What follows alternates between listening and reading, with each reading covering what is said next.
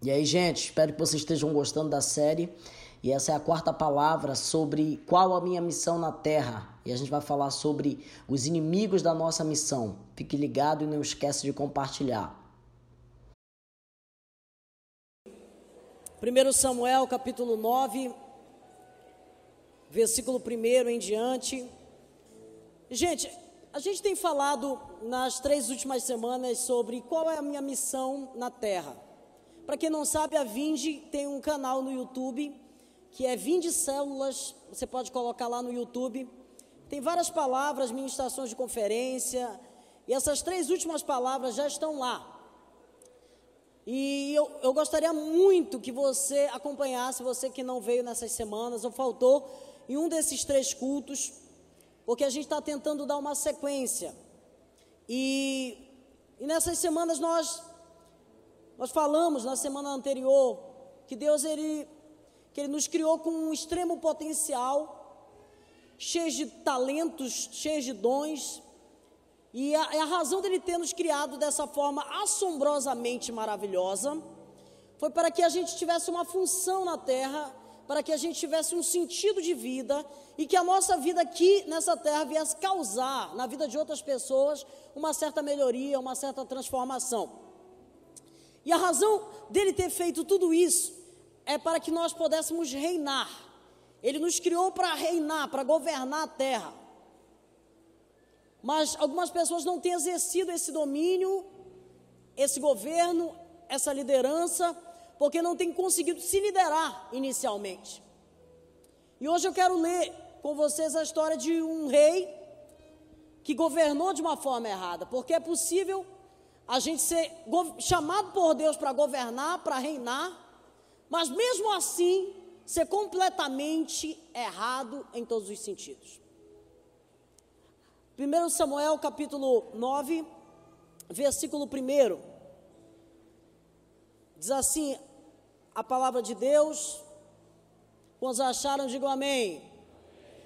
Diz assim: Havia um homem de Benjamim rico e influente chamado Quis filho de Abiel, neto de Zeror, bisneto de Becorate, trineto de Afia.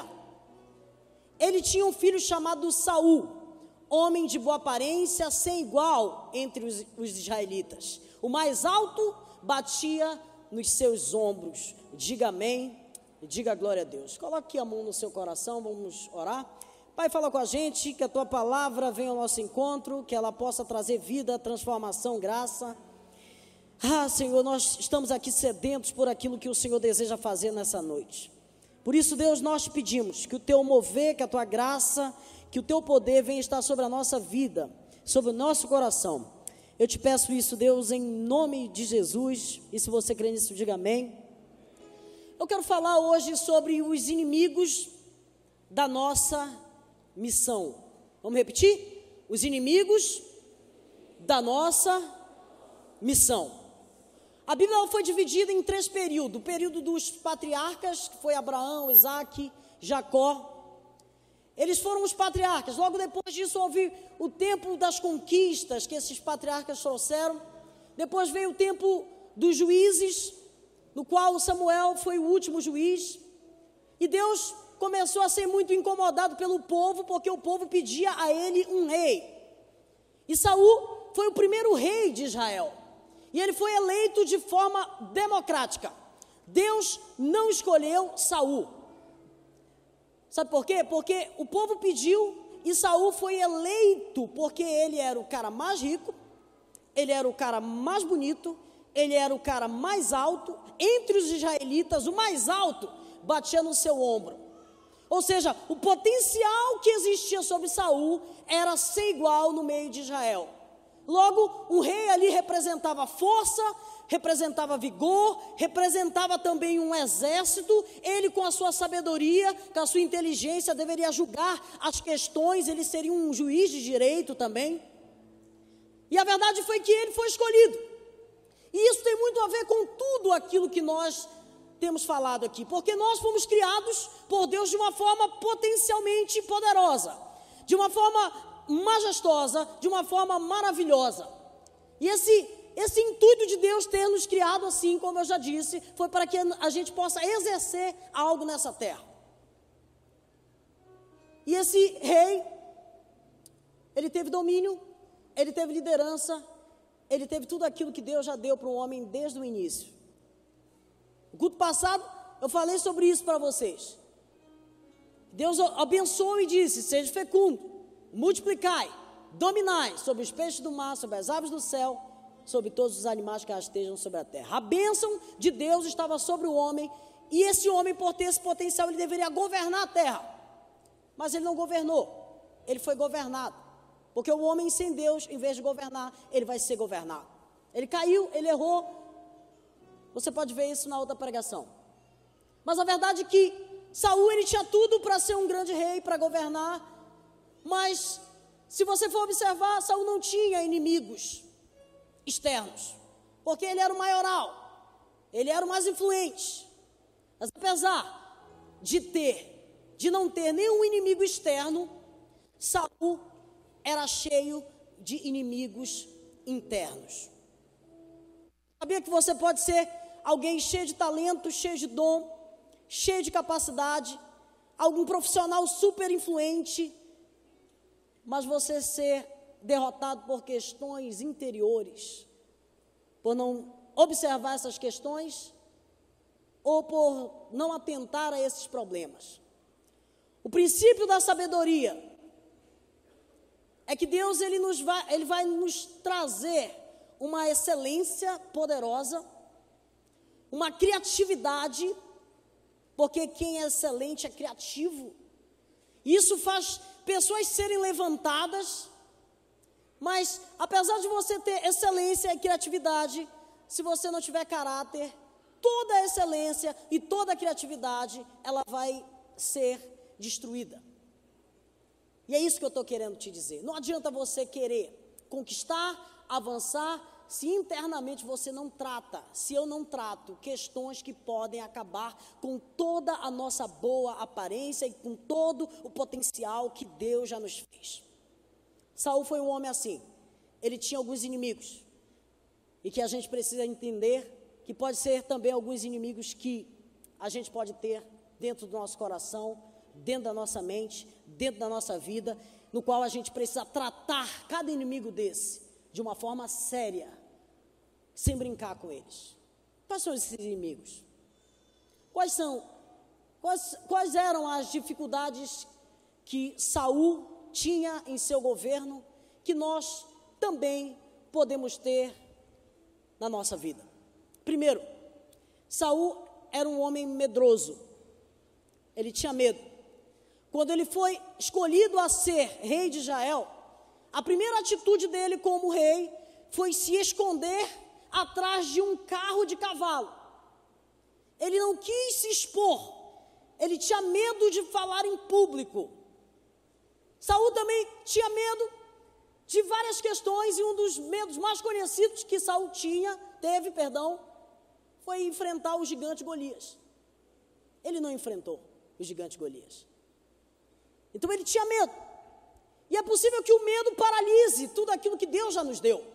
Eu falei para vocês aqui que tudo que você precisa para cumprir a sua missão já está dentro de você. Você só precisa ter coragem de fazer aquilo que Deus já colocou no seu coração.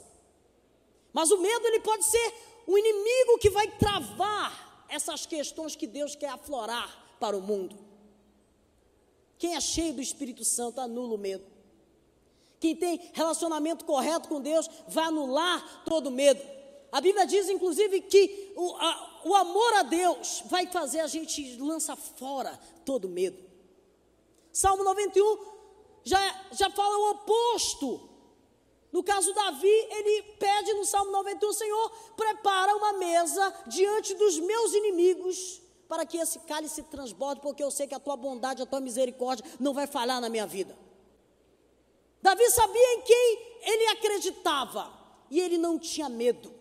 Ele enfrentava o que tinha que ser enfrentado, porque ele sabia em quem ele estava crendo. Sabe, irmão, às vezes a gente é, fala que serve a Deus e está com Deus, mas as nossas práticas não concordam com aquilo que já está dentro de nós. Você tem que parar de ser medroso. Você tem que anular esse medo. E como é que você anula o medo? Aumentando o nível da sua fé. Sem fé é impossível agradar a Deus. Ora, sem fé é, é impossível fazer com que o, as coisas aconteçam. O nível de fé é, é como se fosse uma balança. Quanto medo, menor a fé. Quanto maior a fé, menor o medo. Então entenda que é uma balança. Se você está com medo, você precisa hoje encarar um nível de fé maior. Você precisa pedir para Deus que você tenha mais fé. Coloca a mão no seu coração. Vamos orar. Pai, quebra o medo do nosso meio. Senhor, eu te peço que o Senhor aqui gere no coração de pessoas vida. Senhor, que, que pessoas que estão com medo de desafios, eles possam agora ser tocados por Ti. Deus, eu oro para que o nível da fé de cada um aqui aumente, para que o Teu fluir venha sobre ele, que o Espírito Santo, que é o Espírito do leão, venha rugir no nosso meio, e que haja atitude, posicionamento diante de nós. Diga amém. Agora olha para mim aqui. Você é filho do leão da tribo de Judá. Você pode rugir. Você sabe o que faz o leão ser o rei da floresta? A atitude. Ele não é o animal que é mais rápido, ele não é o animal que corre mais, ele não é o animal mais alto, ele não é o animal mais forte, ele não é o animal que nada melhor, ele não é melhor em nada. Mas quando ele olha para todos esses animais que até são maior que eles, ele fala: Eu sou rei. A atitude é aquilo que vai fazer Deus trazer, tirar a gente de um lugar de mesmice e nos levar para um caminho de vitória. Um outro inimigo que nós precisamos enfrentar é a impaciência. Diga impaciência. Meu Deus do céu. Isso é algo que tem parado muitas pessoas. Pessoas cheias de talento, mas a impaciência tem destruído tantas pessoas. No livro de Samuel, capítulo 13, o versículo 12, conta uma história que ele já tinha errado, Saul tinha errado, e ele não podia consultar mais o Senhor. E ele tinha que ir para a guerra porque era tempo de guerra. E era de costume todos os reis, antes de ir para uma guerra, consultar o Senhor. E eles faziam isso através dos profetas. Saul, por causa do seu temperamento, tinha matado todos os profetas. Esse cara foi louco. E os profetas que estavam vivos estavam de mal com ele. E ele não tinha mais como pedir conselho a Deus.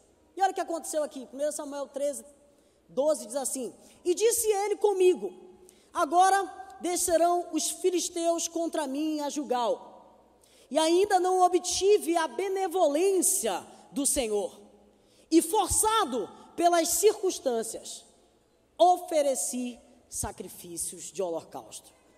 A lei sacerdotal dizia que somente um sacerdote podia fazer esse tipo de oferenda. Ele quebrou uma lei nesse momento, porque ele mesmo, forçado pela circunstância, pegou o animal e ele mesmo fez o holocausto. Quantos de nós queremos sacrificar no lugar de Deus? Quantos de nós queremos dar uma mão a Deus? Quantos de nós arrumamos verdades que no fundo são mentiras, são sofismas, e nisso a gente se baseia e começa, por causa da impaciência, a tomar decisões que, que nos levam à destruição da nossa vida. A impaciência é um inimigo interno que pode destruir a nossa missão aqui na terra. Por isso, nós precisamos entender que assim como Davi falou, completamente diferente também de Saul ele disse assim: Esperei com paciência no Senhor, e ele ouviu o meu clamor. Espera!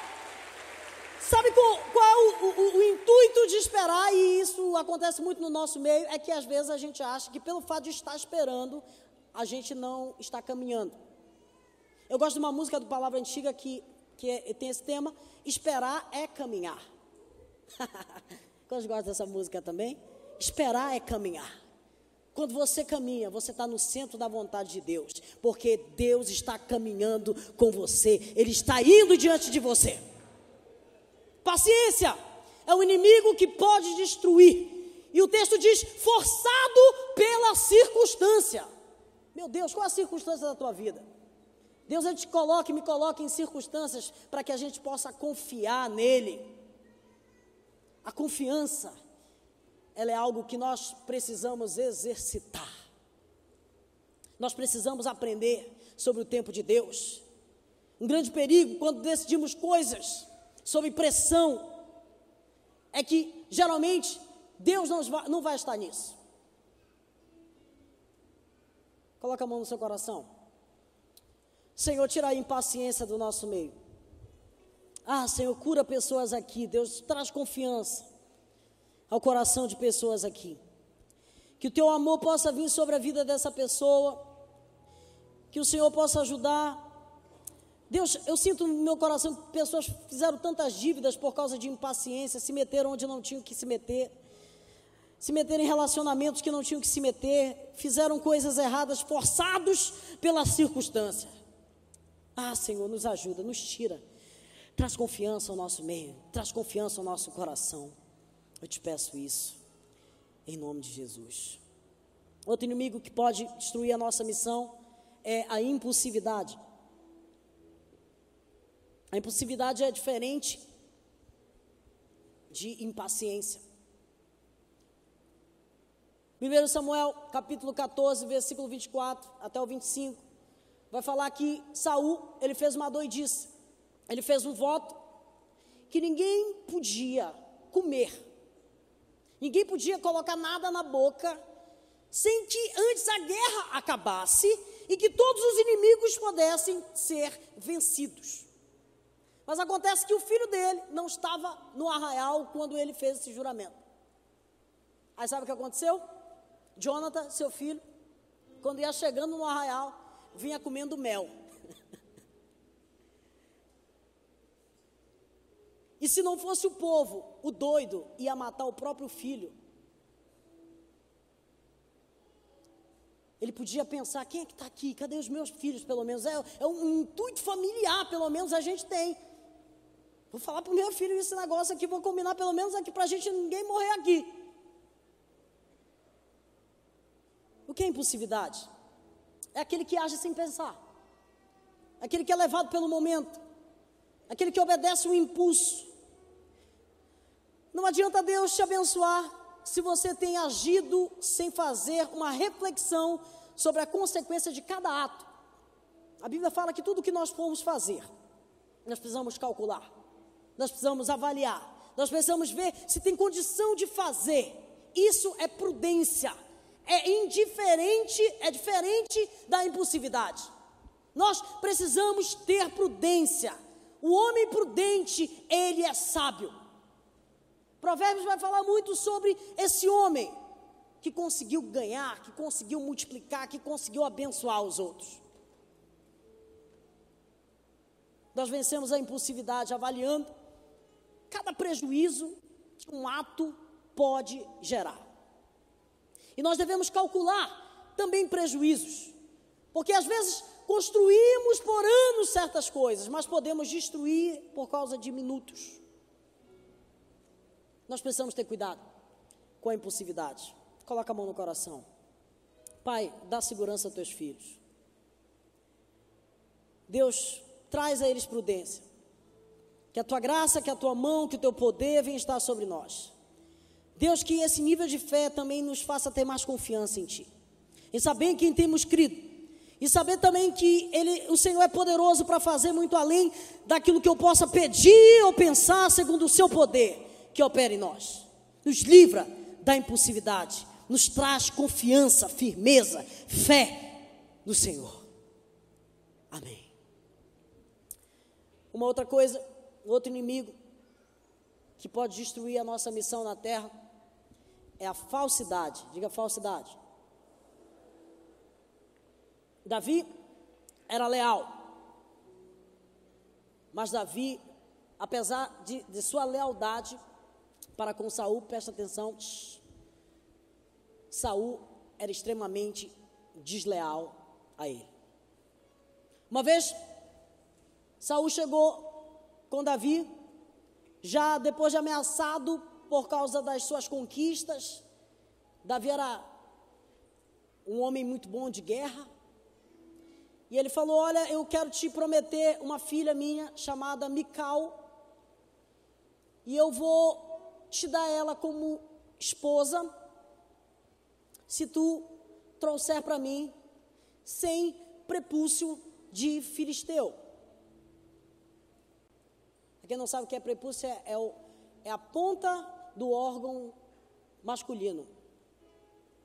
Ele tinha que matar e ainda tirar aquilo e tinha que trazer para ter a filha dele. E acontece que ele aceitou o desafio e em vez de ele trazer 100, ele trouxe 200. E quando Davi tomou essa atitude, ele fez esse ato, o povo de Israel todo, no geral, começou a admirar ele ainda mais e começou a cantar nas ruas de Jerusalém, de Israel, dizendo assim: Saul matou milhares, mas Davi matou dez milhares. E isso começou a gerar uma inveja que trouxe uma falsidade e um desejo de exterminar ele completamente. Na verdade, esse sentimento já existia anteriormente, mas ele queria, na verdade, com esse ato de matar 100 filisteus, ele queria que ele fosse morrer no meio do arraial. Mas ele foi lá e Deus deu vitória a ele. Falsidade. Falso é aquele que fala mentira, aquele que finge, aquele que é fictício, aquele que é enganoso, desleal, traiçoeiro. E nós vencemos a falsidade tendo a coragem de olhar para dentro de nós e ver a feiura do nosso caráter, e lutar e pedir a Deus libertação desse terrível inimigo. Sabe, às vezes eu sinto inveja, irmãos. Acho que isso acontece. Mas quando eu percebo que eu que eu estou ficando com inveja de alguém, eu viro logo fã da pessoa. Porque eu, eu sofro menos. Eu declaro logo que eu sou tiete, eu sou teu fã. Tem um pastor amigo meu aqui de Belém, eu já sou muito amigo, mas eu já tive muito ciúme dele. E quando eu vi que isso estava no meu coração, eu liguei para ele e falei, cara, tu me dá um tempo, que eu quero que tu me ensine os negócios. Ele falou, pastor, tu... não, pastor, minha igreja não tem nem comparação com a tua. Eu falei, mas eu quero que tu me ensine, o que, que tu está fazendo aí e tudo mais. Ele ficou muito sem graça. Aí eu falei, eu sou teu fã, cara. Eu quebrei aquilo ali. Em vez de eu ser inimigo de alguém, eu virei logo fã. Sabe? Se declare fã logo. Para de sofrer. Vira tiete. Faz uma faixinha, coloca na cabeça. Tu vai sofrer menos. Porque Deus te chamou para você gerar vida e não morte. E esse sentimento de falsidade caracteriza muito Satanás. Filipenses capítulo 4, versículo 8 vai dizer que tudo que é verdadeiro, tudo que é bondoso, tudo que é de boa fama, seja isso que ocupe a vossa mente. Que a falsidade venha sair do nosso meio. Coloca a mão no coração. Agora vai ser forte essa oração. Deus nos livra da falsidade. Ah, Senhor, eu vejo pessoas aqui sendo falsas no trabalho. Ah, Senhor, tira a falsidade do coração de pessoas aqui. Tira, meu Deus, falsidade no meio da célula, no meio da igreja. Ah, Senhor, nos livra desse mal do maligno, que seja tudo bondoso que ocupe a nossa mente. Que o Senhor nos livre desse mal. Que o Senhor traga a nós um espírito novo, de conquista, de bênção, para a glória do Pai, para a glória do Filho, para a glória do Espírito Santo. E se você crê nisso, diga amém.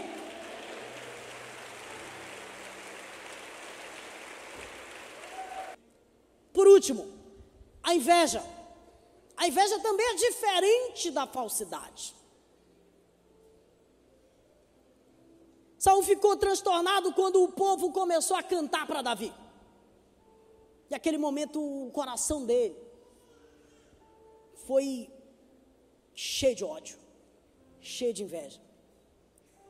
Mas Davi não tinha nem um pouco desse sentimento contra ele. Nesse momento, Saul começou a perseguir Davi para matá-lo. E Davi teve dois momentos de matar ele. A Bíblia diz que uma vez ele estava esvaziando o ventre. Pensa aí o que é que ele estava fazendo. Davi viu Saul esvaziando o ventre. E não fez nada. Falou e gritou assim: Olha, rei, se eu, te quiser, se eu quisesse te matar, desse jeito aí que tu tá, eu poderia fazer isso. Teve um outro momento que Saul estava dormindo. Ele foi, sabe o que ele fez? Ele foi com a faca cortou um pedaço da roupa de Saul e gritou: "É Saul! Tá aqui a tua roupa, rei. Tu és rei, eu respeito a tua autoridade, eu não tenho nada contra você. Para que essa inveja?" E ele começou a chorar, dizendo: "Meu filho, me perdoa" e tudo mais, mas falsidade, inveja, tudo isso tinha no coração desse rei. O que é inveja? É sentir desgosto pelo bem ou pela, pela felicidade do outro. O sucesso de Davi, apesar de Saul reconhecer esse sucesso, que isso vinha de Deus e ele observava Deus com Davi, porque ele falava isso, a sua inveja só aumentava. A inveja pode se tornar um ódio fora de controle e levar para um sentido até de morte, de violência. O mal que, que falhamos é controlar esse sentimento que, que é humano. Às vezes a gente sente isso, mas a gente precisa controlar isso. Sabe, irmãos, para concluir, a maioria desses inimigos internos que temos, eles precisam ser confrontados. Porque num dado momento da nossa vida eles podem vir. E, e entenda uma coisa, que essas coisas elas só acontecem em dias maus. Ninguém conhece ninguém, dia de festa. Dia de festa, todo mundo está bonitinho, pulando, legal. Nós só conhecemos as pessoas no dia da adversidade, no dia da guerra. No dia da guerra a gente vê quem é quem. No dia do aperto. E esse dia, que é o dia mau, que a Bíblia fala que todos podem passar. Pode ser um dia vergonhoso para nós se a gente não tiver tratado certas questões internas. Deus nos chamou aqui para nos falar isso. Vocês, nós, estamos cheios de capacidades que Deus nos deu exteriormente, intelectualmente, corporalmente, mas internamente pode ter questões que podem nos destruir. E Deus quer tratar cada uma delas nessa noite. Fique em pé. Uou! Há bênçãos de Deus que só serão liberadas na medida em que esses inimigos ser, vão ser vencidos. Sabe por quê? Porque algumas bênçãos têm a ver com honra, tem a ver com autoridade, tem a ver com respeito. Sabe? Davi nunca deixou de honrar Saul. Davi nunca deixou de honrar o seu líder de célula que era endemoniado. Sabia que Davi expulsava o demônio do líder de célula dele, que era Saul? Estava lá todo torto. Ele ia lá, cantava. Se ele fosse, eu vou ser guiado por esse cara aqui, todo doido. Sabe o que ele falava para ele? Eu sei que foi Deus que te levantou. Quem sou eu para tocar em um ungido do Senhor? Quem sou eu? Eu não sou ninguém. Deus trata com os seus ungidos. Eu não trato com ninguém. Há bênçãos que só serão liberadas se esses inimigos forem destruídos. Deixa eu te contar uma coisa. Existia uma aliança de Josué com o povo de Gibeá, logo depois que Josué saiu ali das muralhas de Jericó. Um povo de Gibeá chamados gibeonitas, chegaram com eles e falaram assim: Olha, nós queremos pedir, queremos nos apadrinhar para vocês. Aí o que, que aconteceu? Eles não sabiam, eles falaram que eles eram estrangeiros, vinham de longe, tinha uma pá de gente lá. E Josué fez uma aliança com os gibeonitas e disse que os gibeonitas iriam fazer parte de Israel. Foi feita uma aliança, diga aliança. Foi feita uma aliança. E acontece que quando Josué começou a caminhar, ele viu que existia uma cidade chamada Gibeá, onde estava deserta, porque os gibeonitas se aproximaram de Israel, sabendo que Israel ia chegar lá e ia fazer igual como ele fez com Jericó. Aí Josué se irou. Mas como já existia uma, diga, aliança, a aliança, ele falou assim: por causa da aliança, não vou matar vocês, mas vocês vão ser escravos de Israel. Vocês vão fazer tijolo, telha, vocês vão ter essa função aqui no nosso meio. Diga 400 anos. Depois de 400 anos, o doido do Saul, esse mesmo cara aí, viu que os gibeonitas estavam muito numerosos, estavam grandes no meio do povo. E ele falou assim: vamos matar geral. E eles passaram a espada em todos os gibeonitas. Foram centenas e centenas de mortos por causa de medo, de insegurança, de inveja, de várias coisas que existia no coração de Saul. A Bíblia diz que o sangue foi derramado, que a morte aconteceu. Ele tinha medo de uma rebelião interna dos gibeonitas contra os israelitas. Ele matou todo mundo. E tudo bem, ficou tudo legal, não aconteceu nada. Não houve nada. É exatamente nada. Depois de uns 30, acho que até mais de 30 anos, eu vou pesquisar isso, uns 40 anos, começou a acontecer uma destruição sem precedente no meio de Israel começou a ter fome, peste. Davi já estava extremamente rico, já tinha ganhado todos os seus inimigos, mas o povo começou a sofrer com, com lepra, com, com, doenças, com tumores e, e falta de água, falta de comida, não chovia e ele não entendeu o que tinha acontecido. E Davi, como era um homem extremamente temente a Deus, foi orar. Preste atenção nessa história. E ele foi orar. Aí Deus falou: Olha, foi quebrada uma aliança. Saul matou os gibeonitas. E essa destruição toda foi por causa da quebra de aliança. Aí Davi chamou o povo, mandou perguntar: existe ainda algum gibeonita vivo que escapou da espada de Saul? Aí falou: ainda tem uns três gatos pingados ali. Aí ele mandou chamar os que estavam vivos e ele fez um ato espiritual de perdão ali. Olha só, presta atenção no poder espiritual das coisas.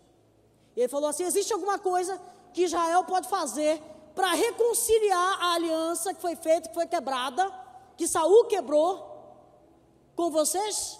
E ele, cheio de ódio no coração, falou: vamos matar todo mundo da casa de Saul. Ainda tem alguém vivo? Aí falou: opa, deixa eu te falar uma coisa, Gibeonitazinho eu tenho uma aliança com o filho de Saul. O nome dele é Jonathan. Tu pode matar qualquer um, menos o filho dele, Mefibosete, que está lá em longe. E eles pegaram, mataram os que ainda estavam vivos, da família de Saul. A Bíblia fala que eles pegaram aquele corpo, aqueles corpos, viajaram com aqueles corpos para a cidade de Quis, a cidade natal, né, de Benjamim, e no túmulo que estava enterrado Saul e o seu pai quis, colocaram o corpo desses caras aí em cima desse túmulo e pediram perdão para Deus, e foi aí que a praga acabou, porque a aliança foi restaurada. Preste atenção. A quebra de aliança ela pode estar provocando coisas terríveis. E hoje é um dia de renovar alianças. Hoje é um dia de renovar pactos. Hoje é um dia de perdão. Hoje é um dia de bênção. Coloca a mão no seu coração. Espírito Santo. Eu espero que você tenha gostado dessa palavra. Eu espero que você tenha gostado dessa palavra. Coloque em prática, que eu tenho certeza que Deus vai abençoar muito a sua vida e o seu ministério.